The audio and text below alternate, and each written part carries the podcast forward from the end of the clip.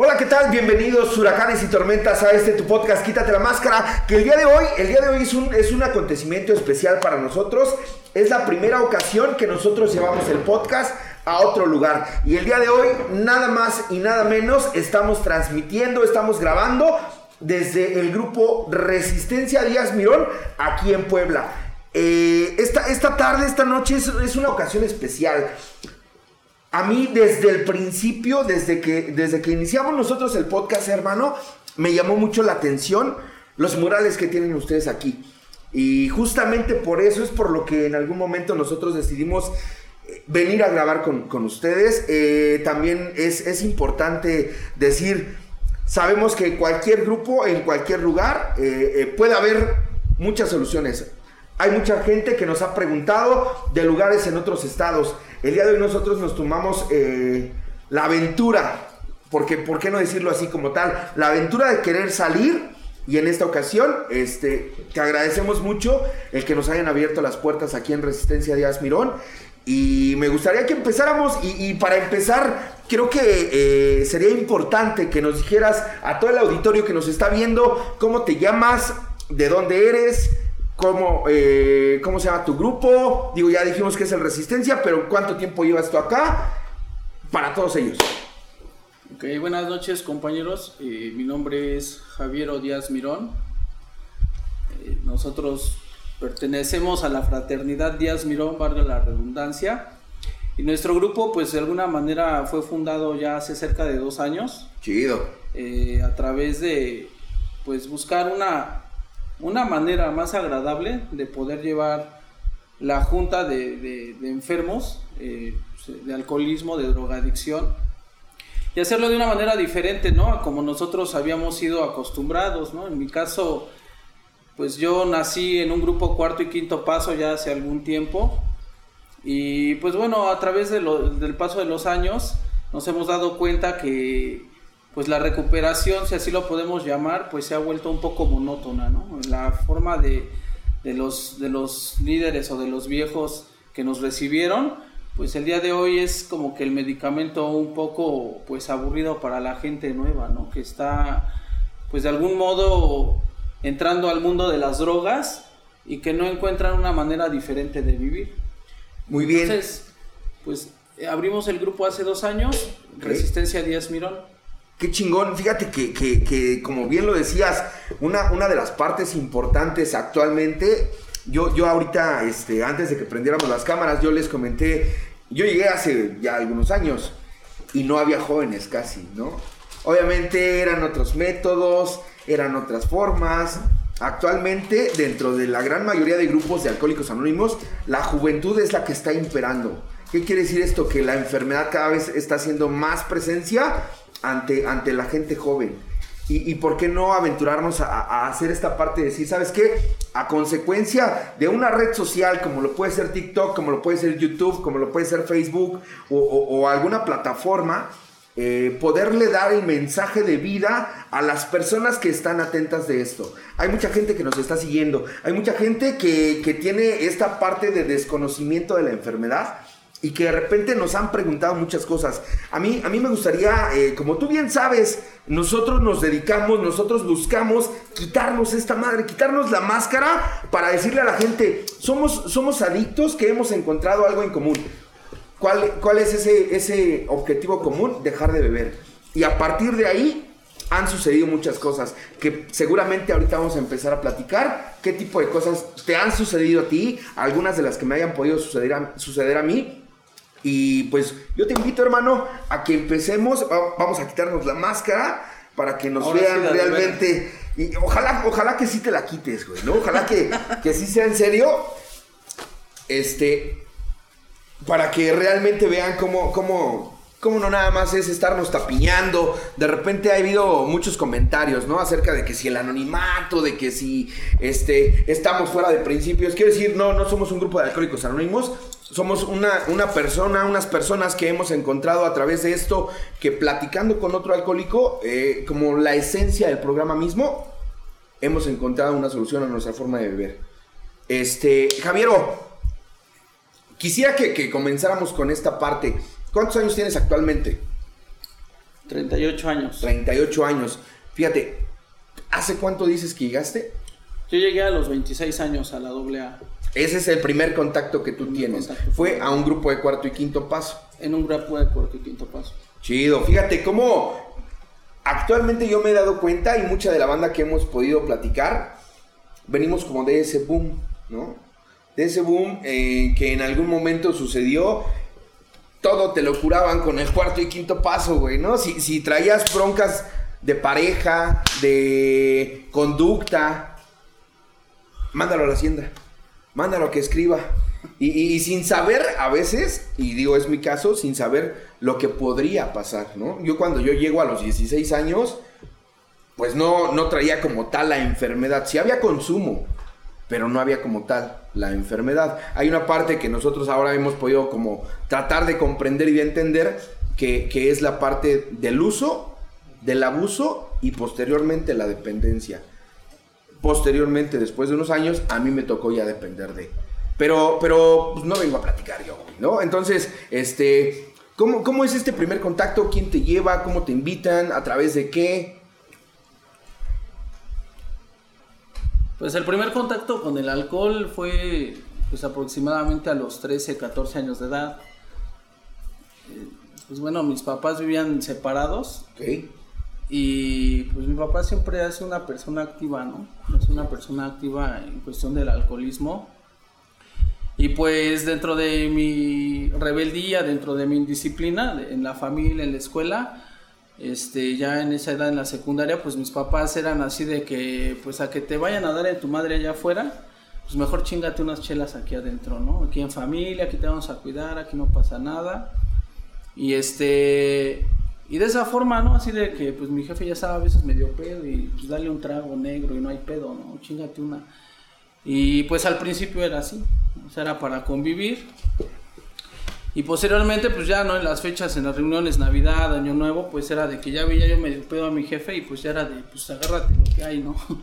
Y nos íbamos con mis primos allá a escondernos y pues a, a ¿no? O sea, tu primer contacto es como por la parte familiar, Sí, por la como por enseñanza, podríamos llamarlo de esta forma, que creo que es algo como muy común, ¿no? En, en ciertas familias mexicanas, eh, de repente es como hasta chistoso, Ah, dale un trago a ver qué caras hace, ¿no? Sin saber las caras que luego van a hacer ellos. Es, este, pero, pero a ver, esto fue a los 13 años, Así aproximadamente. más o menos 13 años, y de ahí, ¿qué, qué, qué continuó? ¿Qué pasó? Pues bueno, ya de ahí, este, pues ya empezaron las fiestas, ¿no? En la secundaria era de ir y, este, saliendo los viernes, ir a comer a la casa y decirle a mamá, ¿sabes qué? Pues voy una fiesta, ¿no? A veces estaba castigado, pues yo era hablarle a mi papá por teléfono y decirle a mamá, ¿sabes qué? Pues déjalo ir un rato.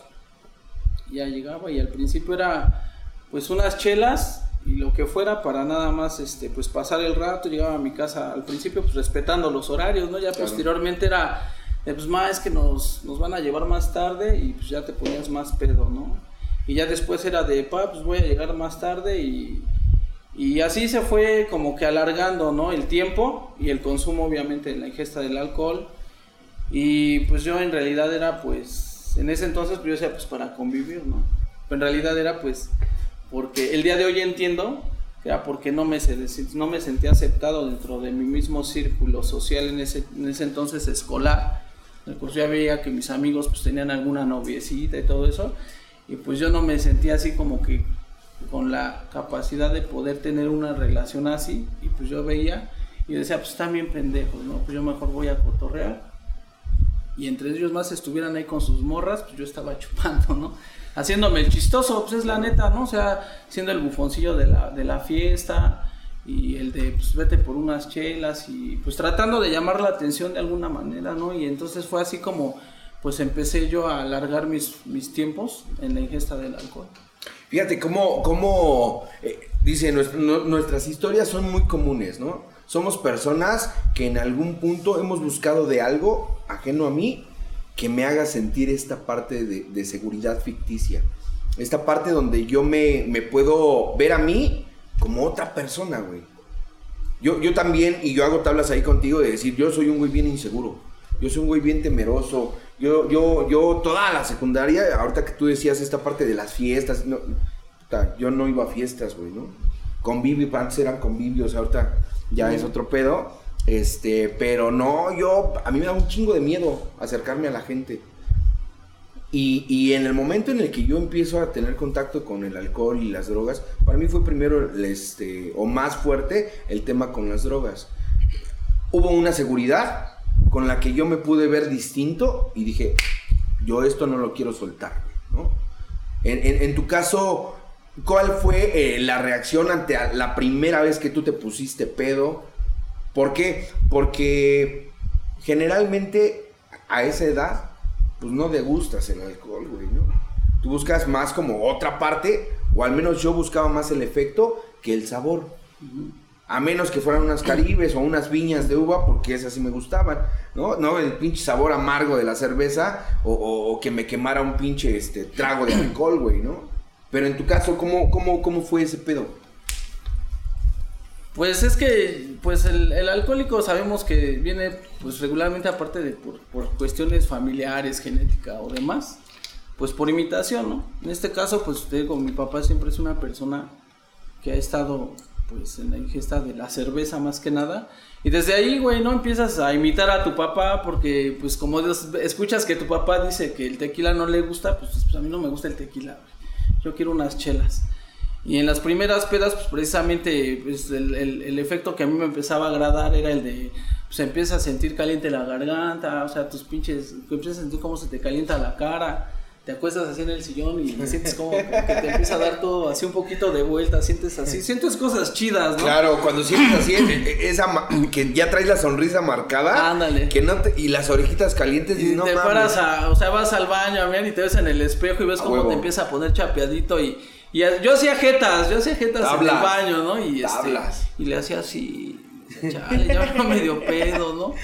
Todavía Y- aguanto, todavía sí, aguanto. No, y a mí me agradaba, ¿no? Y ya salía, ¿y qué onda? Pues otras, ¿no? Pero yo veía que mis compas iban así por los pomos y yo les decía, "Nel, yo quiero unas caguamas, ¿no? Pero siempre con la pinche firme idea de, de ser como mi papá, ¿no? O sea, si- Ok. o sea, a mi jefe no le gusta el alcohol porque él siempre, pues yo puras chelas, ¿no? O sea, y a mí me agradaba ese efecto. Ok, de ahí, de ahí qué derivó, porque generalmente eh, yo lo he observado tanto en mí como en otras personas con las que he podido platicar. De repente las primeras pedas este, pues, traen malestares físicos, ¿no? Y esto es algo que, que- que es muy característico porque la gente que la ha pasado mal se podría pensar que pues no va a querer volverlo a hacer. Sin embargo, yo como adicto, ya con la predisposición que tú, que tú platicabas ahorita, ya sea por genética o por la razón que sea, yo quiero volver a experimentar esa sensación. A pesar de que haya tenido que estar con la pinche pata abajo de la cama para que no me dé vueltas, yo digo, no, yo quiero otra vez, güey, ¿no? Porque me- me- esa sensación placentera a mí me puso bien. De alguna forma me atreví a, a- a- llegar con una niña o a lo lejos y, y hacerle acá, güey, ¿no? De que quiero bailar. En tu caso, el, el- el- el identificar cómo fue esa primera sensación de la primer peda. ¿Fue placentera? ¿No fue placentera? ¿Para dónde caminó el show? Pues sí, sí fue agradable, ¿no? O sea, te repito, o sea, al principio fue en familia, Ajá. Y era así de que pues ya nos poníamos pedos y pues nos, nos cagábamos de la risa, ¿no? Entre los primos. Y al otro día, este, pues era ya de platicar, ¿no? O sea, mis tíos, ¿sabes? Mis tías se daban cuenta que estábamos medios pedos. Y pues eran risibles las situaciones, ¿no? Así de, pues ese güey se puso pedo y así. Pero, o sea, era, era agradable, te repito, pero yo lo hacía más por imitación, o sea, más por convivir. Porque en realidad si tú te vas al fondo de lo que es eh, la historia de un enfermo alcohólico, como, como en, mi- en mi caso es, pues a mí nunca me gustaba ver pedo a mi papá. ¿no? Ok. O sea, lo hacía por imitación, pero la realidad es que era, la, la realidad era que no me gustaba ver pedo a mi papá, ¿no? Por las reacciones, ¿no? Por la violencia, por los, por cuestiones que a veces quedaba dormido, ¿no? Y yo era una persona que siempre, aunque mamá o mi hermano se fueran a dormir, pues yo estaba ahí con mi papá. Yo siempre lo seguía a todos lados, entonces, de alguna forma, esa, esa, esa manera de ver a mi papá, cómo empezaba el proceso de una chela, luego otra, y empezar a ver cómo empezaba a, a embriagarse, pues yo decía, pues yo quiero sentir eso, ¿no? yo, quiero, yo quiero saber cómo es. Y una vez que yo lo empecé a, a experimentar, pues pasó el tiempo y, empecé a convivir con mi padre, ¿no? O sea, ya después las, las, las convivencias con alcohol ya eran con él. Ok. Y esa, esa madre para mí era agradable, ¿no? Porque yo me, me casé muy joven y me sentía un señorcito, ¿no? O sea, yo decía, huevo, pues soy una persona que está chupando con su papá, hago como que trabajo y él me cree. Y, bueno, ya así ya lo vemos, ¿no? Él me cree y este y cada semana yo iba o él iba a mi casa o donde, donde estuviéramos, o una reunión familiar, y era de que pues, sale negro, trae una chela y los dos y abrazados, ¿no? Y, él diciéndome cosas de que te amo y su puta madre, y yo diciendo, no, pues yo también. Y esa madre para mí este, era algo, algo pues agradable, la neta, pues, como algo muy chido, porque pues tú sabes que un alcohólico es muy difícil que en sus cinco sentidos lo puedas ver de buen humor, ¿no? O, o de una manera afectiva. Entonces solamente en, esa parte del proceso de mi padre es como me abrazaba chido, me daba besos. Y yo decía, pues solamente así es como yo puedo empezarles también a dar amor a mis hijos, ¿no? Posteriormente. Entonces esa era una manera también a lo mejor muy absurda de concebir una forma de, demostrarle el amor a otra, a otra persona. Y fíjate qué importante lo que acabas de decir porque parte de lo que en algún momento a mí también me pasó de decir, yo, yo le hice promesas a mi mamá, ¿no? Mamá, yo no voy a tomar, yo no voy a fumar. Yo, este, en casa, por ejemplo, yo no recibí esa parte de ejemplo por parte de mi papá ni por parte de mi mamá que, bebieran en, forma excesiva. Pero sí yo, yo llegué a ver a mi papá pedo. ¿No? Y ahí era cuando me, jalaba y me quería cantar una canción. Y, fíjate cómo, cómo en, ese, en, ese, en ese sentido se llega a un punto en el que inconscientemente dices, puta, a lo mejor a través de esto es que puedo expresar. Algo, algo que yo he, estado viendo mucho, la parte de la dicción como tal, dicen, falta de dicción, ¿no? No, no sabemos hablar. Yo no sé hablar de qué es lo que siento, pero a través de apurar dos, tres tragos, yo ya puedo empezar a platicar de cosas que a lo mejor ni siquiera conozco. Y, y esta parte en común que tú dices con tu papá, a través del alcohol, hay un punto en el que hay comunicación, en el que se expresan sentimientos que de otra forma no se expresarían. Y es, pensaría yo, ¿eso consideras tú que a ti fue lo que te enganchó al alcohol? Pues de alguna manera... ¿O en un inicio nada más? No, o sea, en un inicio, te comento, fue así como en la adolescencia, ¿no? en, donde en realidad yo ya agarré un poco de más fuerza, o donde mi, mi alcoholismo ya agarró más fuerza, es cuando yo me casé, ¿no? Yo me casé muy joven, a los 20 años. Y, y pues ahí es cuando yo empecé pues, con mis primeros trabajos, ¿no? Yo, mi papá me pagaba la universidad, pues mi papá me mantenía, ¿no? O sea, lo que es. Pero de alguna manera pues yo me conseguía trabajillos, ¿no? Pues él me decía, yo te, yo te pago la escuela, tú estudia, mientras yo pueda hacerlo, lo de todos, ¿no? Y, cuando yo ganaba mis primeros pesos, pues obviamente pues, le jugaba al responsable. Y a mí lo que me agradaba es que pues mi papá tenía un negocio, tenía un internet y yo llegaba los viernes y, bajábamos la cortina y decía, pues yo le decía, pues pongo yo una chela y luego otra. Y, esa madre a mí me agradaba porque solamente de esa forma es como podíamos romper el hielo es como podíamos empezar a entablar una conversación entre él y yo. Y pues él hablándome de, la vida y yo hablándole de lo que yo quería saber de la vida. Y terminábamos así, ¿no? O sea, este, pues chupando, ¿no? Había ya ocasiones en donde mi mamá a mí me decía, pues ya deja a tu papá un rato, o sea, nada más vienes y cuando vienes, este, pues terminan pedos, o nada más los sonsacas, ¿no? Así que era chistoso, pero pues prácticamente luego me decía, es que ya ni quiero así que vengas el viernes o el sábado porque tu papá está bien y vienes y terminan pues chupando, terminamos afuera de la de donde vive mi mamá, adentro del carro a las 2, 3 de la mañana, este, escuchando las ya bien de mi papá. Y, o sea, te engañaría el decirte que no, no, no fue agradable esa parte de mi vida, es algo chido. Y justamente es lo que te decía, ¿no? Quizá por esa parte agradable es donde tú te enganchas ¿Y, en qué momento tú consideras que, se empieza a torcer esa forma de, verlo, porque algo, algo que, que, habla este, la misma literatura dice, para la mayoría de personas, beber significa sano esparcimiento, diversión, jovialidad, pero en este caso, para mí, hoy ya no significa lo mismo, y obviamente mucho menos para mi familia, ¿no? Llegó un punto en el que en casa este, había temor de que hubiera una reunión, una Navidad, un Año Nuevo, un 10 de mayo, porque generalmente es en esas ocasiones donde pues yo hacía de las mías, o yo me excedía en, cuestión de estar bebiendo. En tu caso, ¿dónde tú consideras que se empieza a torcer? Si me dices tú ahorita en mi matrimonio, pero que ya lo empiezas a, a tomar más, te empieza a tomar más fuerza, ¿y qué ocasiona en tu, en tu ambiente, en tu social, eh, eh, con tu familia, esta forma de beber? Pues ya empieza a complicarse precisamente ya este, cuando por, por circunstancias de la vida misma este, pues, tuve que empezar a vivir nuevamente con mis papás. O sea, o sea mi, ahora sé que mis hijitos, mi esposa, mi hermano, mis papás, en una misma casa y este, era pues convivir, ¿no? Y yo recuerdo que era, pues ya los, pues ya cuando vives así, pues la familia se da cuenta, ¿no? De, realmente de cómo empiezas a llevar tu vida. De que, pues, lo que te decía, ¿no? De que a veces vas a la escuela, a veces no, a veces no llegaba a dormir, a veces me iba según a la universidad y regresaba hasta el otro día. Y, esa manera de que mis padres empezaron a ver, mi papá se empezó a dar cuenta de cómo era, pues él a veces trataba de interceder, ¿no? Cuando entre mi esposa y yo había alguna diferencia, entre él y yo ya este, a veces en el calor de las chelas, pues era de pues, tranquilo al principio, ¿no?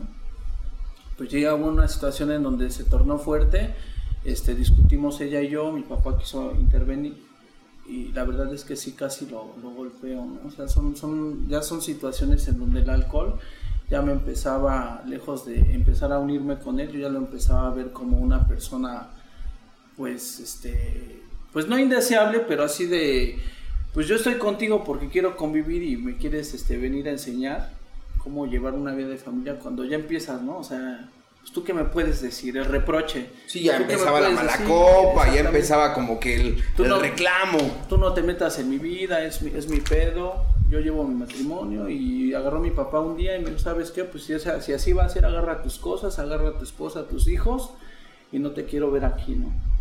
Y esa noche bien recuerdo que pues, mis hijos se acuerdan cómo salimos de la casa, nos fuimos a, pasar la noche a un hotel y al otro día este, pues, mi, esposa o la mamá de mis hijos este, pues, a buscar un cuarto, ¿no? A dónde vivir. Y esa madre, pues yo ya tenía un trabajo estable, y esa madre, lejos de que a mí me hiciera sentir mal en el momento, como a los tres días, dos días, encontramos un cuarto, este, conseguimos dinero, compramos una salita, o sea, empezamos a hacer nuestras cosas. Y esa madre, lejos de que yo dijera en la reflexión, pues qué es lo que me quería enseñar mi papá, pues era en, en, la vanidad, ¿no? De decir a huevo, pues no necesito de ellos, este, voy a empezar a crecer con mi esposa, con mis hijos y, fíjate, ¿no? Como todavía fui a la casa de mis papás, me saqué muebles, este, le dije a mamá, me voy a llevar unas cosas. Y ahí es donde entra la contradicción, donde dices, bueno, no necesito de ellos, pero pues todavía estás, pues dicen acá, pues mamando chichi, ¿no?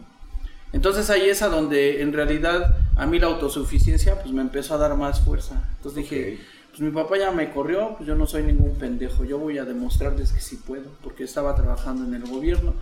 Entonces, pues son cosas que la vida te va poniendo en el camino, se te van acomodando si tú así lo quieres ver.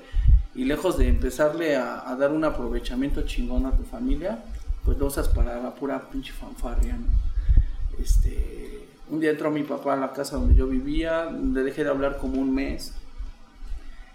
Y este, pues hicimos las paces y en esas paces, en esa tarde ya estábamos chupando nuevamente, ¿no?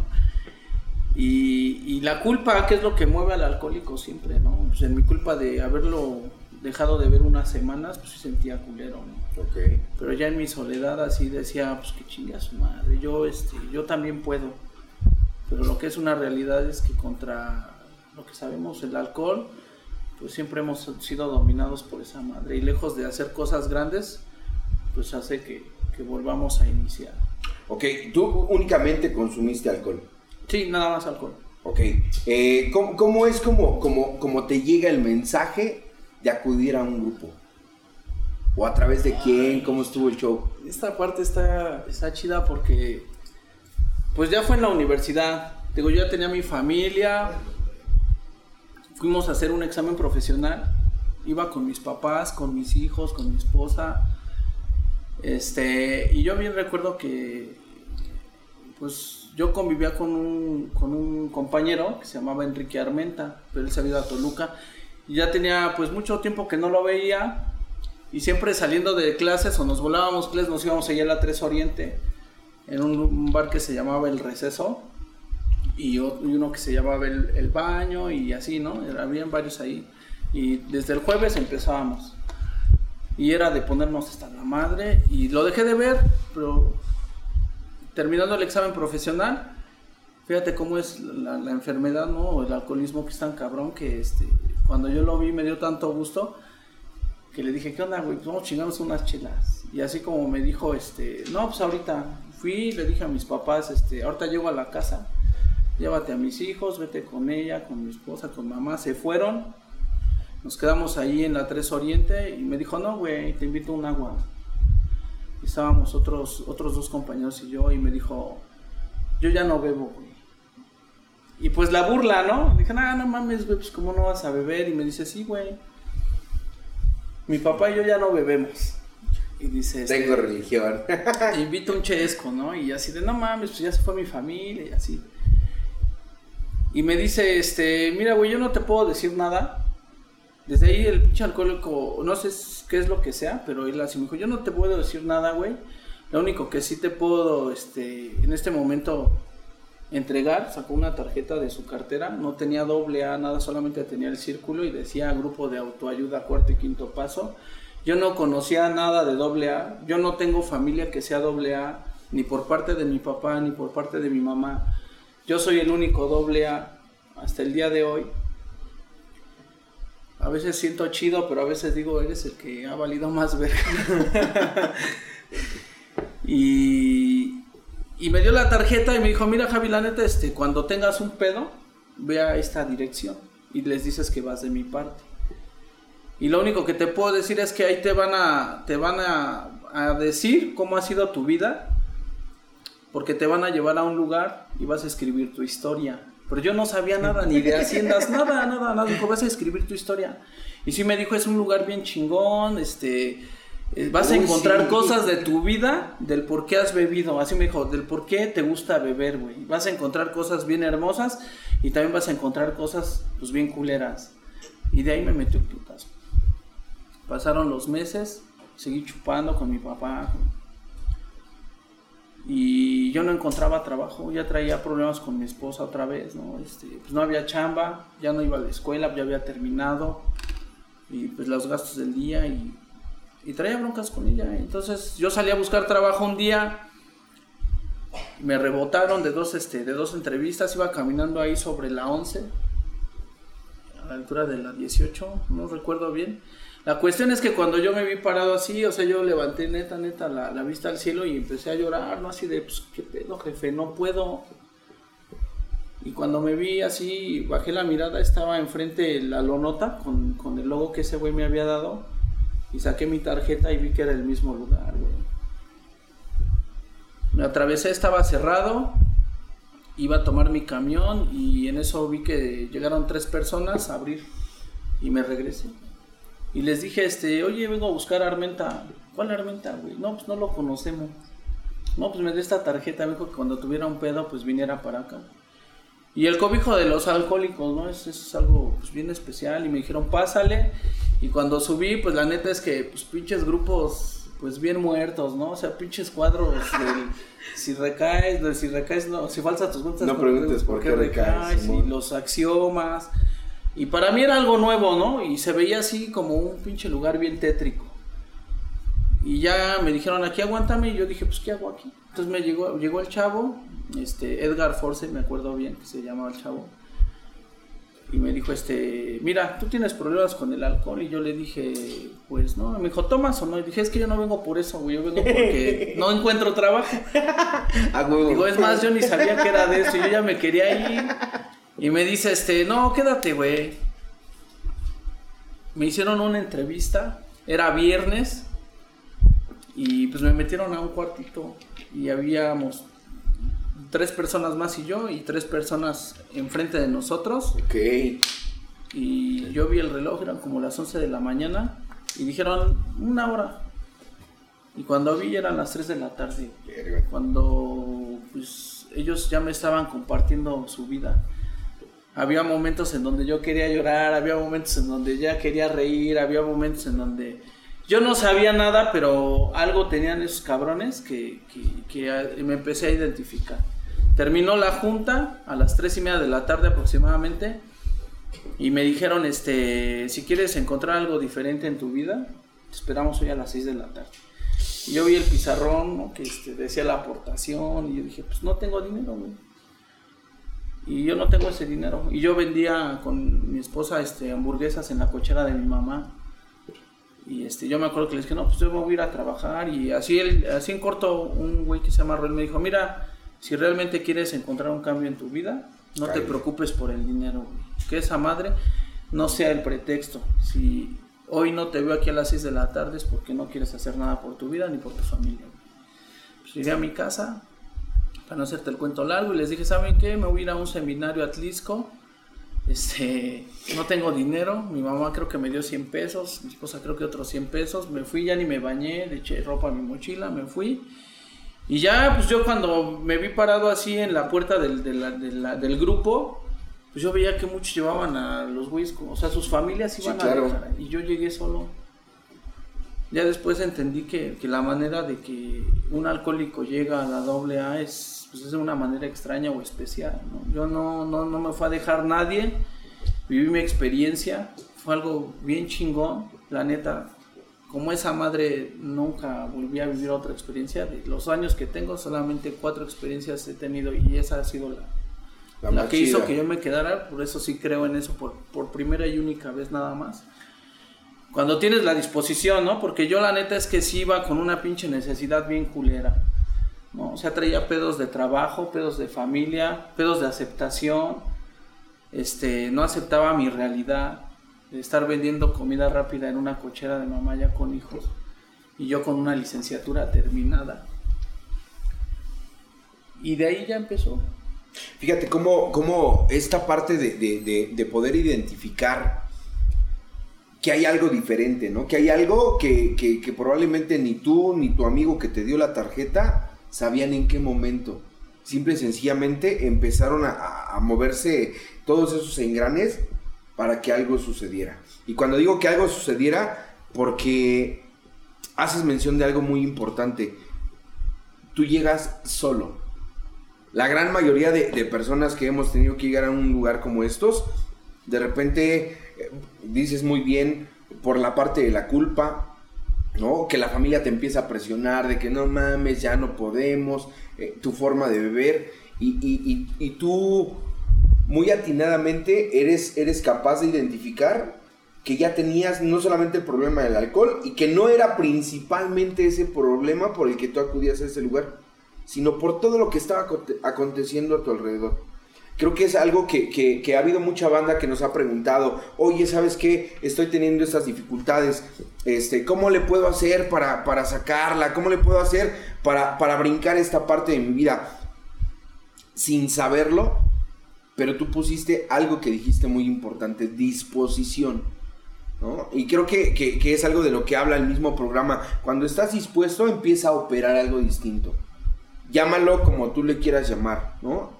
Entonces, a partir de ahí, ¿qué empezó a suceder en tu vida? ¿Cómo, cómo, cómo fue la reacción? Porque obviamente, pues sí, yo entiendo y sé perfectamente, te vas el fin de semana, chillas, pataleas, berreas o lo disfrutas y lo que tú quieres. Sí, güey, porque, o sea, yo cuando fui la primera vez me dijeron cosas que sigo esperando los putos caballos, ¿no? este, y, con, sí, güey, pero bueno, ya ahí, ahí ya jugaron este, un papel diferente. pero este, de alguna forma se hizo la talacha. En tu caso, se hace la talacha y tú qué, qué sucede el domingo cuando tú llegas? Pues mira, yo, yo llegué a mi casa y es que los alcohólicos tienen una forma bien especial, ¿no? De hoy, hoy me doy cuenta que este, el trabajo del alcohólico en cada proceso de tu vida pues, es importante, ¿no? Ya estando agrupado. Claro. Y este, me hablaron de una reparación de daños, me hablaron de, incluso yo ahí hablé hasta de mentirillas que había hecho pues, con, con, la mamá de mis hijos, con mis papás. Había muchas cosas de las cuales yo me sentía bien culpable y en ese lugar me dijeron, pues no es así, güey. O sea, no eres tan culpable de muchas cosas. Me quitaron muchas culpas, pero me llenaron de otras que fueron necesarias. Nada más te las cambiaron, güey. A ver, tú traes estas cambios de las que fueron necesarias. Y yo, este, pues yo llegando ahí, güey, pues igual, ¿no? En la misma. Llegamos del autobús y así de, pues ahí nos vemos. Dieron todavía un informe, ¿no? Para dar unos testimonios, porque ves que ellos acostumbran eso. Simón. Y este, y ya, yo vi muchos con sus flores, con sus hijos. Y yo quería, pues ya tomar el pinche camión y no llevaba dinero, pues si no hubiera tomado un taxi. Y se me hizo eterno el camino de la 9 y la 18, que era el Puebla Centro, a Bosques, que es donde yo vivo, vivía. Y este, yo lo que quería llegar era abrazar a mis hijos, abrazar a mi esposa, este, hablarle a mis papás, ¿no? De, estaba mi hermano, me acuerdo que llegué, subí, este, me encerré con mis papás y con mi hermano y les pedí disculpas, ¿no? O sea, me hinqué y así mis jefes como, pues, ¿qué pedo con este güey? Ya les dije, la neta no fui a ver nada de trabajo, fui a una experiencia y la neta, este, pues, les pido perdón por todas las cosas que he hecho mal. Sencillo. No quiero volver a tomar, no va a volver a pasar. Obviamente, pues mis papás no me creyeron, ni mi hermano menos. Pero fueron cosas tan, tan chingonas que yo viví en ese lugar que sí me dejaron bien esclarecido que el bebé era lo que me había roto la madre desde el primer momento en que yo probé el alcohol en mi vida. Desde allí, desde ese momento empecé a torcer lo que dice esa, mi vida, mi pensamiento y mi camino. Entonces desde ahí yo empecé a tener ya las bases. Es importante que un alcohólico que es recién llegado a un grupo tenga bases firmes, sólidas para poder empezar a caminar. Que tenga un buen padrino, esa es la neta, que tengan un buen padrino, porque sin esas cosas va a ser difícil que un alcohólico se pueda quedar. Entonces, de ahí, la sugerencia fue, vas, hablas con tus papás, dices esto, el lunes te queremos aquí, y de ahí en adelante no puedes faltar a tus juntas.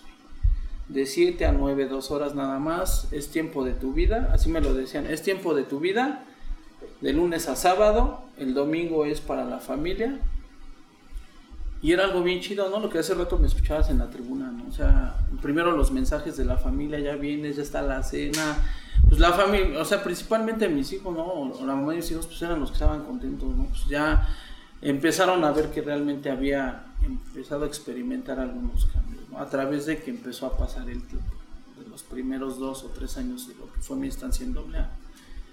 Y pues sí, fue, fue algo así, ¿no? Fue esa desesperación de querer llegar y abrazar a tu familia. Sí, claro, porque, porque decías algo ahorita. Llegas con una carga que a veces parece imposible seguir manteniendo. Sueltas y adquieres a lo mejor alguna otra, pero, pero invariablemente lo que quieres es justamente como el compartir lo que has encontrado, ¿no? El, poder tener un lugar a donde llegar, el, poder estar con tu familia y, y, obviamente eso se entiende. ¿Qué tan complicado fue para ti a esa edad el, disciplinarte de estar yendo diario a grupo? ¿Por qué? Porque yo, yo te decía al inicio, anteriormente no había como mucha juventud, no había mucha gente joven en los grupos. y, te digo porque a mí cuando yo llego hace 20 años, es qué culero se escucha decir que hace 20 años, porque ya me doy cuenta que ya no estoy chamaquito, güey, ¿no? Y, y llegar a un lugar donde la gente de ahí pues ya son puro pinche cabeza de cebolla, que, que, me habla de que, este, no mames, yo ahora ya paseo a mis nietos, yo voy a misa el domingo, y no, chinguen a su madre. Yo ni nietos tengo, a mí ni me gusta ir a misa, yo ni familia tengo, yo no he perdido lo que ustedes dicen, eso es para los pendejos. Sin saber, y lo digo ahorita con, con la conciencia que me permite el tiempo, ¿no? Sin saber que en algún momento yo iba a estar en esa parte, ¿no? Es puta, ya perdí ahora esto. Eso que me dijeron hace 10 años, sí pasó. Nunca me imaginé yo llegar a los, a los lugares a donde yo llegué. Sí, sí me, me hablaron de que podía perder mi, mi, mi familia, de que iba a perder trabajos, de que iba a dejar la escuela. A mí todo eso me valía madre. Y en el, en el punto más crucial o en el punto que yo considero el más álgido fue cuando yo llego a la cárcel. En este caso, para ti, el, disciplinarte o el querer, ¿qué encontraste tú en el grupo como para poder decir, quiero estar mañana? Y al día siguiente volver a decir, quiero estar mañana. Son, son detalles que la neta, fíjate que lo que hizo que también yo regresara al grupo es que en la junta de testimonios, fíjate, digo, esto todo es raro. Ese fin de semana que yo me fui a la experiencia fue el cumpleaños de mi hija. Y yo me acuerdo que subí a la tribuna ese día y este ese día era el cumpleaños de mi hija, o sea, era en ese, del lunes, viernes, o sea, en esos del- En, eso, en ese lapso. Ajá. Y subí a la tribuna, les di las gracias, les compartí lo que había encontrado en ese lugar. Y la de la del Javi, ¿no? Que me troné en la tribuna y empecé a llorar y les dije, la neta, la neta, hoy es el cumpleaños de mi hija y no tengo que darle. Güey". Hicimos una cadena y me acuerdo que se acercó una señora, Irma, digo, pues es gente que ha marcado tu vida, ¿no? Con detalles. Claro. Y me dio la mano y me metió un billete en la mano y era un billete de 200 pesos y me dijo, cómprale un pastel a tu hija. güey". Y, y son cosas, güey, que este... Que, que, que tú, como no estás tan podrido, ¿no? O sea, llegas a la doble A, pero llegas inocente de muchas cosas, no ves muchas cosas con malicia, pues empiezan a hacer algo en ti, güey, ¿no? Esos güeyes por algo están actuando así. Y mi padrino me dijo, mañana te quiero acá. O sea, mi padrino era de pan y verga, ¿no? O sea, no era así de tan, tan, tan rudo ni tan drástico, pero sí era de, ¿qué onda, mi Javi? Mañana acá a las 7. Y cualquier pedo me hablas, y cualquier pe- Y era así de que, "Ah, lo que quieras hacer me tienes que marcar, güey. Por eso te digo que en mi proceso para mí sí fue importante el, padrino al principio, porque era así de, te peleas con tu esposa, güey, tienes que venir y te tienes que apadrinar, güey, ¿no? Y antes de que quieras hacer algo con tus hijos, me tienes que preguntar, aunque no te guste. Y esa madre, este, sí fue necesaria. Y, y a través de ese, de ese, de ese amor, de los alcohólicos tan especial que te dan, este tipo de detalles, pues era lo que me hacía regresar. Entonces mi padrino me decía, ¿de a qué hora trabajas? Y pues yo, la del nuevo, ¿no? Pues yo salgo a las 7, padrino, pues que tengo que irme a cenar. Así llegue siete y media, cuarto para las 8, tienes que llegar a tu junta. Kyle. La junta empieza cuando tú llegas y termina cuando tú te vas, güey, ¿no? Y las de antes, así te las aventaban. Y no, pero es que no quieres subir a tribuna, no subes a tribuna. Pero ven, Pero ven, y este. Y así fue. Me decía, has perdido más tiempo de tu vida en otras pendejadas y no te puedes dar dos horas de tu vida para ti. Y así con ese tipo de cosas a mí me empezaron a enganchar.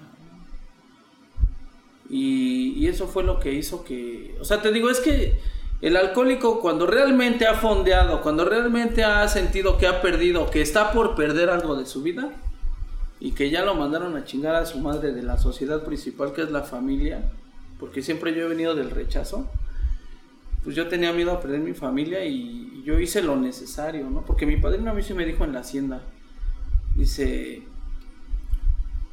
si tú has llegado aquí con familia y la pierdes en el camino, por pendejo, dices tú, hoy me acuerdo.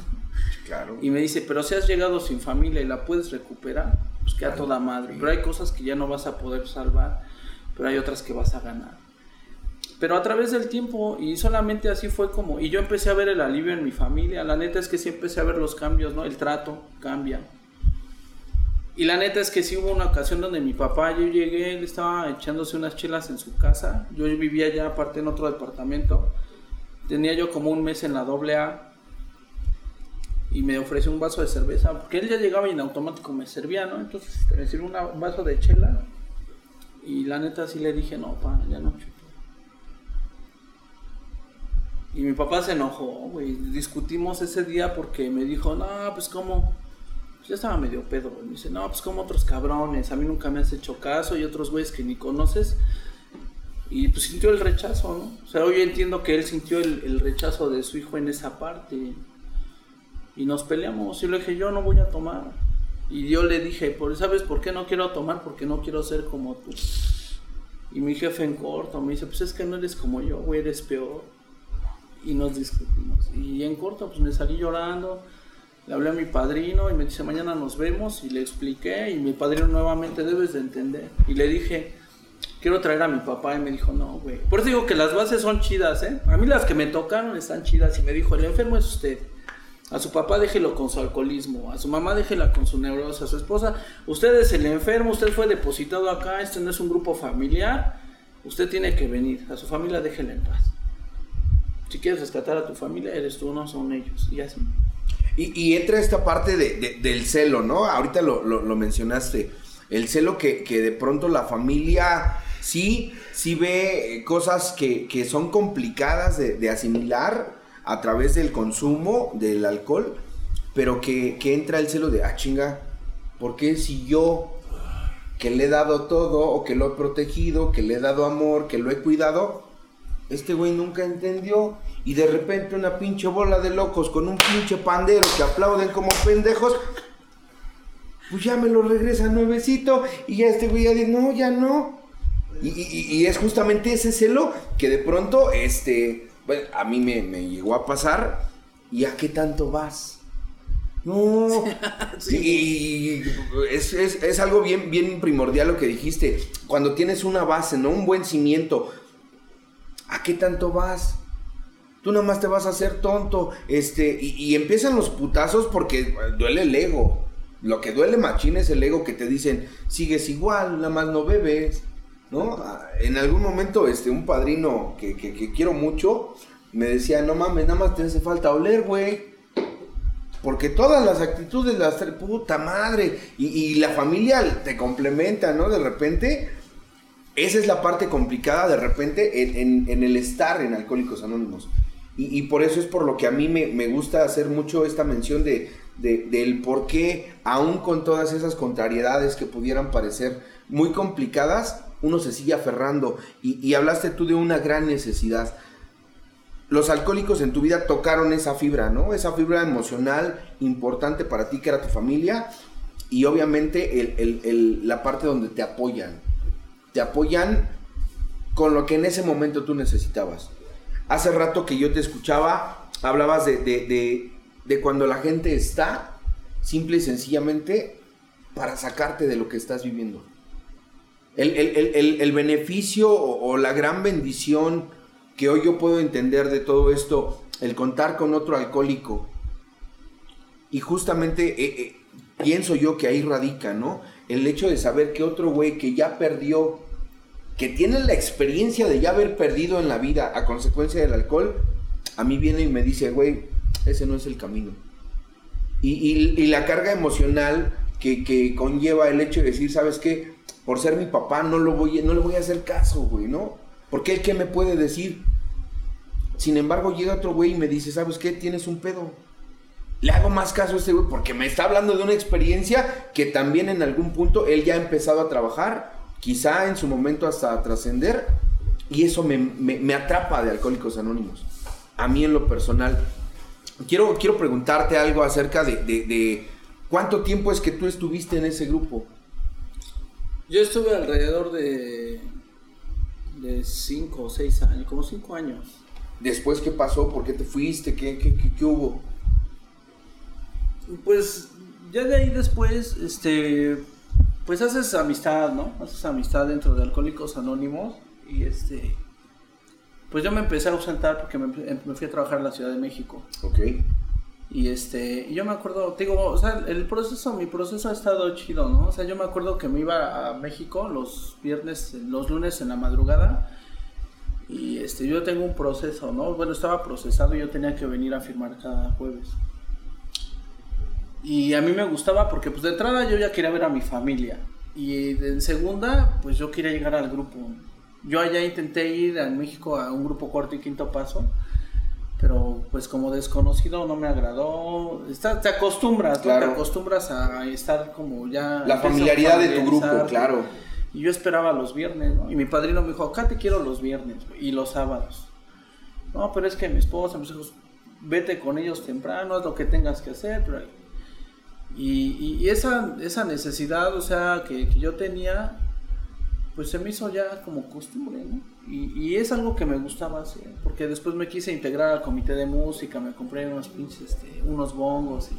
O sea, el- las mismas actitudes que sigues teniendo de morro, dentro de, una- de un grupo las sigues teniendo, o sea, quieres seguir encajando, quieres seguir buscando la forma de agradarle incluso a los que están dentro de una agrupación. Claro, se busca esta parte de la pertenencia, ¿no? Exacto. En algún momento yo, yo te decía ahorita, me costaba mucho trabajo este, la etapa de la secundaria y siempre como más retraidón y, y de repente llegar a un lugar donde la gran mayoría eh, eran como mis amigos que yo tenía en consumo, puro culero.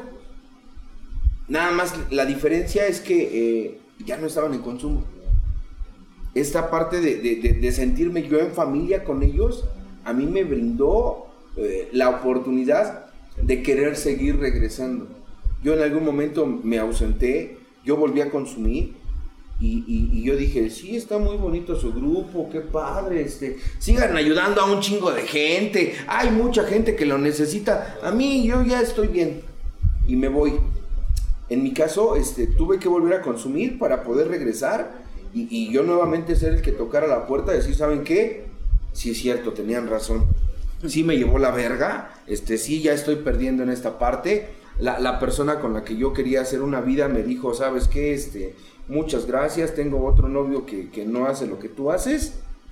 Y pues adiós. Y si me hace caso. Sí, o sea, más que le hiciera caso, hija de su pinche madre, ojalá que esté viendo esto, este, no, porque, porque, no, güey, no, no, no, no, yo, yo, fuera de otra cosa, ¿no? El, el, el que yo hoy me doy cuenta, pues que ella tenía un plan de vida distinto al mío. Hoy, hoy lejos de culpar a alguien, eh, eh, me doy cuenta, y justamente lo que tú decías, el hecho de un padrino, a mí mi padrino me dijo, mira, güey, no es porque te haya querido ver este, tirado afuera de su casa o tocándole la puerta a las 3 de la mañana.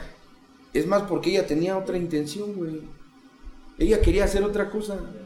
Y esa cosa no la iba a obtener contigo. Entonces, ahí yo suelto y, es como yo puedo regresar a un grupo. Es por la necesidad, dice, y no por una virtud que yo estoy hoy en un, en un grupo de alcohólicos anónimos. Eh, eh, para para, para ir, ir viendo esta parte de, de cómo tú llegas hoy aquí, cómo es que formas eh, resistencia con la banda que, que- que ahorita tenemos como, como espectadores. Es la primera vez, quiero decirlo como tal, es la primera vez que tenemos esta parte de donde hay más gente que el entrevistado. Nosotros allá en Ciudad de México este, tenemos adaptado un, un- un lugar donde hacemos este tipo de cosas. Pero ¿cómo, ¿cómo llega el punto en el que a tu mente se le ocurre la idea brillante de abrir un grupo? Pues es que yo nunca, yo nunca pensé abrir un grupo. Dicen que los grupos los abre Dios y los resentidos, ¿no? Yo, este, te digo, yo fui cinco años en un primer grupo, este, de cuarto y quinto paso, regresé de México y este, y me incrusté, digo, por seguir a uno, a un, a un compañero de, de- de mi primer grupo, me fui a un grupo que se llama Reencuentro Sur, de la Corriente del Sur. Ahí estuve alrededor de cuatro años. Pero en ese proceso, este, pues empezaba a florecer esta, esta corriente de los días Mirón. Y este, yo me acuerdo que esa persona me decía, pues vamos a ver a Huevo y estos cabrones. Y, y yo me acuerdo que ahí yo ya no tenía padrino, pero él me hablaba. Y me decía, ¿qué onda, Javito? Espero a las 7, ¿no? En tal grupo. Y de ahí nos vamos a ver a Díaz Mirón, ¿sí? Y, y esa parte de, de- de mi persona creo que siempre ha sido así, ¿no? O sea, de como, pues, no sé cómo le pueda llamar, pero yo siempre he seguido a alguien Ok. de, de lo que es la doble A. Entonces, este, él me decía, te vete al grupo y vamos a ver a los días Mirón. Y me acuerdo que íbamos una junta a un grupo de cuarto y quinto, luego íbamos al alto, a otra junta, y luego íbamos a ver a Díaz Mirón. La cosa es que después de las 7, en adelante nos chingábamos como tres juntas, en un grupo diferente. Nuestro grupo va a ser el Reencuentro Sur, Y, a mí me empezaba a agradar la onda de los días Mirón, pues eran así como más faltosos, ¿no? O sea, en realidad a mí me gustaba la terapia, porque pues ya, ya venía como que hastiado, ¿no? Pues imagínate, ya más de siete años, ocho años, pues pura pinche alabanza y, Dios y, de repente encontrar algo que, que, rompiera ese esquema, ¿no? De que se subieran a las pinches sillas y en ese tiempo había otro tipo de personajes en la corriente y, y yo le decía a ese güey, pues, ¿cuándo viene y luego ya subí al grupo donde estaba en el Reencuentro Sur y, este, y ya empezamos nosotros a terapia. Y yo les decía, un día voy a abrir un grupo Javier Díaz Mirón y mis mamadas y se reían. Y ya un momento dado, este, pues ya, ya hastiados de esa situación del cuarto y quinto paso, yo le dije a este cabrón y otro, otros dos, pues vamos a abrir un grupo Díaz Mirón no sabíamos todavía si iba a ser Díaz Mirón o no. La cuestión es que salimos cuatro de ahí, de ese grupo. Abrimos el grupo Díaz Mirón. Este, y de ahí ya empezó a caminar. Con, como Díaz Mirón ya casi, ya cerca de tres años y medio. Así ya como Díaz Mirón. Pero de repente íbamos a México, íbamos a escuchar alguna junta a la matriz, pero pues como, o sea, como visitas. Nunca como Díaz Mirón. Entonces, este, a partir de ahí, nos gusta, el, a mí me agrada el movimiento por la libertad que se maneja. Y sí quiero hacer énfasis en algo, ¿no? Yo la neta, aparentemente, aunque digan que esta madre está... Porque muchos no nos aceptan. O sea, yo apenas fui a mi ex grupo, que es el reencuentro, y yo les dije, ¿por qué no? O sea, ¿por qué no? Ustedes ya me conocen, yo milité con ustedes, güey. O sea, Díaz Mirón no somos apestados, güey. Es una manera diferente. Nada más. Para recuperarte, güey, ¿no? Pero también tenemos cosas que regalar. O sea, yo así se los dije en la tribuna, Iván Padrino, no dije. Nosotros también tenemos cosas que regalar, güey. No crean que nada más ustedes. Y, y, esta corriente, padrino, la neta es que no cualquiera la puede tolerar. Y no hablo en la, en la, en la cuestión de, de la de, de, que son este irreverentes y todo. No, no, no cualquiera aguanta la presión de estar en un grupo de Asmirón. Por la terapia, porque te expones, porque pues esta madre es de foros, ¿no? Y es de que pues la terapia y si la cagaste en algo y si eres líder y, el, y que se truene el más pendejo, ¿no? Apenas se tronó uno más pendejo que se sentía la verga. Y pues me da gusto, padrino, la neta, ¿no? O sea, me da gusto porque hoy me puedo dar cuenta que la manera en que yo me he conducido con bajo perfil, pues a mi recuperación, pues siento que no me ha llevado nuevamente hacia las locuras de volver a consumir alcohol. Y Díaz Mirón no es para todos, ¿eh? aunque se emputen, Díaz Mirón no es para todos. Esa es la neta. Ahorita para, para, ir aterrizando, para ir dándole salida a, esta plática, hoy, hoy, ¿qué es lo que tú consideras que, te mantiene aquí en esta forma? Porque decías muy bien, el hecho de que sea una, una fraternidad distinta, porque yo te decía ahorita, ¿no? Al inicio de la plática, hay un boom donde cuarto y quinto paso pareciera como si fuera la panacea, güey. Y, y, de repente, de unos años para acá, y digo de unos años porque el movimiento Díaz Mirón tiene algunos años, ahorita que están próximos a arribar a su octavo aniversario, este, empieza a hacer mucho ruido. Y, cuando digo que empieza a hacer mucho ruido, justamente atrapa eh, todo esto, todo este ambiente, ¿no? Eh, los grafitis, el hecho de que no hay cuadros. Sí, güey, porque para un chamaco, y, que es algo importante que decíamos al principio, para gente joven, tú dices, no mames, un pinche grupo donde, donde, donde pues el cafetero no sabes si va a llegar con el café cuando esté la junta o al día siguiente, güey, ¿no? Porque ahí, ahí, ahí al pasito. Y, de repente, no mames. Pero eh, eh, eh, justamente Díaz, Mirón rompe este esquema y, empieza a innovar. Y cuando te digo que empieza a innovar, actualmente hay más de 70 grupos de Díaz Mirón a, nivel nacional, ¿no?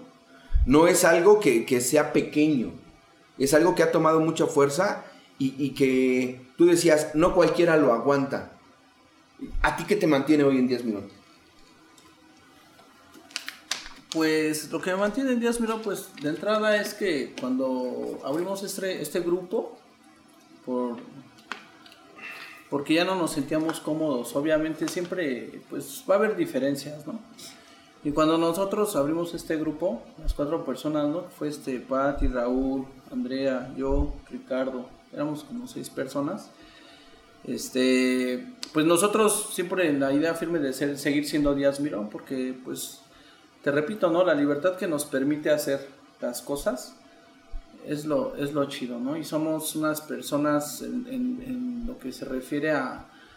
Nos ha costado ser disciplinados, por eso es que a veces yo les digo, eh, al enfermo pues no le gusta mucho, a veces no les creo cuando quieren ser buenos, en cuarto y quinto paso, porque a, través del tiempo lo que a mí me pasó, te, te, te, te porque dices, es que en realidad no exponen su enfermedad, lo que piensan, lo que hacen en esta corriente nosotros lo que hacemos es precisamente hablar lo que estamos haciendo, lo que estamos pensando, y mucha gente lo ve como que pinches cínicos, y, pero a nuestra manera de entender la vida es muéstrate como eres. Claro. ¿no? Y el programa está basado en la mutua experiencia. Yo no puedo estar este, regalando perlas a la gente de cosas que no he vivido o de cosas que puedo suponer.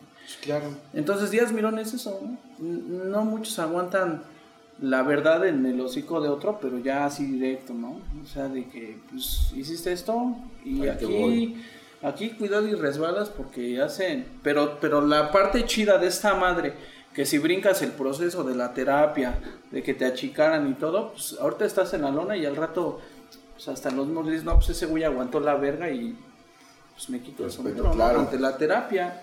Porque eso es lo que decías, Mirón, en realidad que aguantes la verga de la realidad que tú estás pasando ya sea por, por lo que tú quieras, pero ese, es el pedo. Y, fíjate cómo, cómo, justamente el hecho de, que decías algo tú, Díaz Mirón ha, mostrado la parte donde te puedes aliviar de lo que realmente estás sintiendo y pensando, de lo que, de lo que son tus deseos, ¿no? Y, y que generalmente en los grupos anteriormente había como mucha censura de no hagas esto, no hagas esto, no platiques esto, este, yo, yo fui aleccionado quizá por, por muchos viejos que en su momento rompieron con ese esquema de un grupo tradicional y se aventuraron a hacer cuartos y quintos pasos y de repente se va, se va modificando. El día que yo platicaba, por ejemplo, con, con, el huevo, decía, este es un grupo, un movimiento amorfo que constantemente está evolucionando, que constantemente está buscando nuevas formas de poder atrapar a, la banda que nos está viendo, que, está atrapada en el cristal, que está atrapada en la piedra, que está atrapado en, otras cosas, que de pronto en, algún otro grupo quizá pudiera ser un poquito más censurado. Y, algo que yo pude entender, por fortuna, cuando a mí mi padrino me dijo, es que aquí no vienes a platicarnos lo que estás pensando, güey, sino el cómo te estás sintiendo. Mm. Más que, más que otra cosa, inherentemente vas a hablar de, eso que piensas, pero a través de tu sentimiento.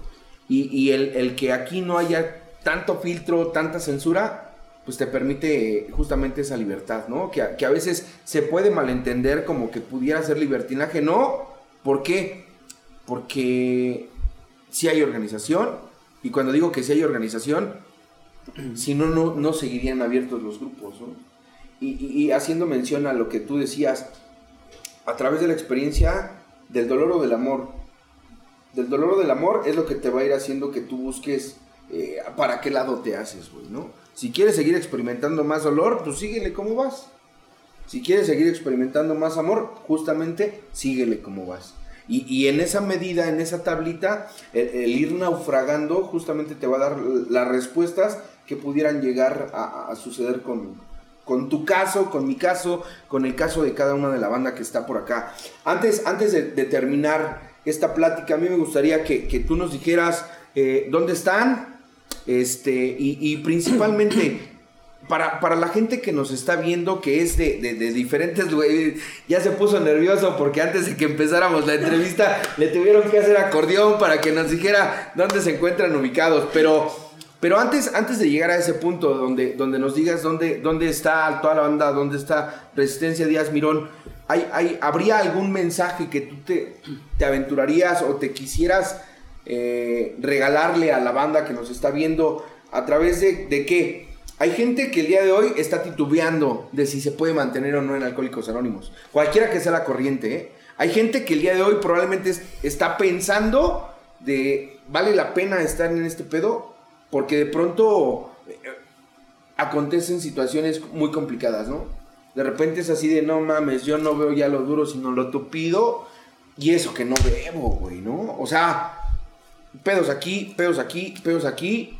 Y, muchos, yo tomé en algún momento ese camino, es pues mejor bebo.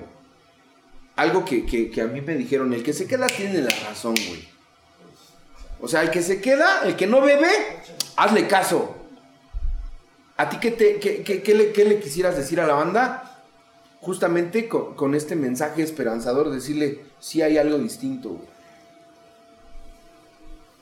Y digo, sé que es complicado porque sé que, ahorita por lo que yo te escuchaba, quizá estás viviendo también una parte complicada, pero tú, desde tu, tu perspectiva, tu punto de vista, ¿qué le pudieras decir a alguien que está en este titubeo? Pues yo lo único que les puedo decir, digo, a toda la audiencia o las personas que te siguen o que siguen el podcast, este, pues que sí hay una, hay una razón por la cual es necesario, si es que eres adicto, si eres alcohólico, pues es necesario vivir el proceso que ahorita estás pasando. Para que cuando tú te hayas cansado de vivir de esa forma, tengas la certeza que gente como nosotros hemos tenido la oportunidad de caminar diferente, de encontrar y de ganar cosas mejores, pero también te estamos preparando y a mí me han preparado los alcohólicos para la pérdida. Pero hoy he entendido que para, para que haya ganancia, pues es necesario tener la pérdida. Si tú el día de hoy estás perdiendo la batalla en las drogas y el alcohol, pues lo único que te puedo decir es que tienes una oportunidad. Y si te caes, no te la hagas de a pedo estamos nosotros, está, está doble A. Si no quieres ser alabancero, vente a un Díaz Mirón, vete a un Díaz Mirón. Este, ahí te vamos a dejar hacer todo lo que tú quieras, hijo de tu puta madre, nada más. Pues de entrada, güey, ¿no? O sea, cumple el requisito, no bebas, no te drogues. Y de ahí, pues para adelante, ¿no? O sea, la verdad es que este, no es sencillo. Sería una mentira decirte que es fácil dejar de consumir, no es fácil. Pero si tú sientes que ya no puedes con esa madre, pues puedes acercarte a cualquier centro de rehabilitación, grupo AA, grupo de Asmirón. Todas las corrientes sirven, no hay ninguna corriente que no funcione. Y lo que mencionaba hace rato, ¿no? nada más es importante que tú hayas tocado lo trillado que siempre se dice, el fondo del sufrimiento, a donde sientes que ya chingó a su madre todo, que donde llegas a ese punto, lo único que queda pues, es subir. Y se puede, banda, si se puede, y pues vamos a darle, ¿no? Chingón, Javiero. A toda la banda que, hoy nos abrió las puertas de esta casa, se los agradezco un chingo el, que nos hayan permitido venir a grabar aquí. Yo, yo, por muy tonto que se escuche, yo tenía muchas ganas de estar en este lugar. Yo no, yo no los conozco, quizá ninguno de ustedes. Nunca había estrechado la mano de ninguno de ustedes. Pero una de las grandes cosas que a mí me, me ha hecho sentir pertenencia es que puedo decir, al lugar al que yo vaya, con el simple hecho de decir, ¿saben qué? Yo también soy pendejo para vivir. Este, me abren la puerta, hace rato hasta un vaso de coca, un café. Y, digo, eso, eso a mí me, hace sentir muy bien. A toda la banda que nos está eh, viendo de aquí de Puebla, este, nos vas a decir la dirección de tu de Resistencia Díaz Mirón. Resistencia Díaz Mirón, estamos ubicados aquí en Avenida del Maestro, 1801, Colonia satélite magisterial aquí en la ciudad de Puebla. Lo pueden googlear eh, como Resistencia Díaz Mirón. Ahí le das indicaciones y te trae hasta la puerta de tu casa, hasta la puerta de tu hogar. Y somos un grupo, este, somos un grupo relativamente nuevo, pero tratamos de darle un toque diferente. No hay gente que se pone la, la camiseta. Este, nos, nos, nos compartieron apenas una mesa de billar, no sé, es gente que que empieza a sentir la necesidad, pero también el agradecimiento. Han encontrado algo aquí adentro. Claro. Y no te dejes engañar tampoco, ¿no? O sea, si quieres dejar de consumir, no te dejes engañar con que Díaz Mirón no sirve, porque sí sirve, ¿no? Porque nosotros venimos de otras corrientes. Hay gente que se ha dado la oportunidad de, o sea, tenemos el caso de un compañero, ¿no? Que llegó sin conocer doble A, llegó a Díaz Mirón, se ha quedado, ha tratado de estar y, y es una gente pues casi de la tercera edad, ¿no?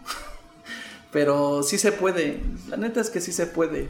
Claro. Y Díaz Mirón, compañeros, este, pues los espera con las puertas abiertas. para todos.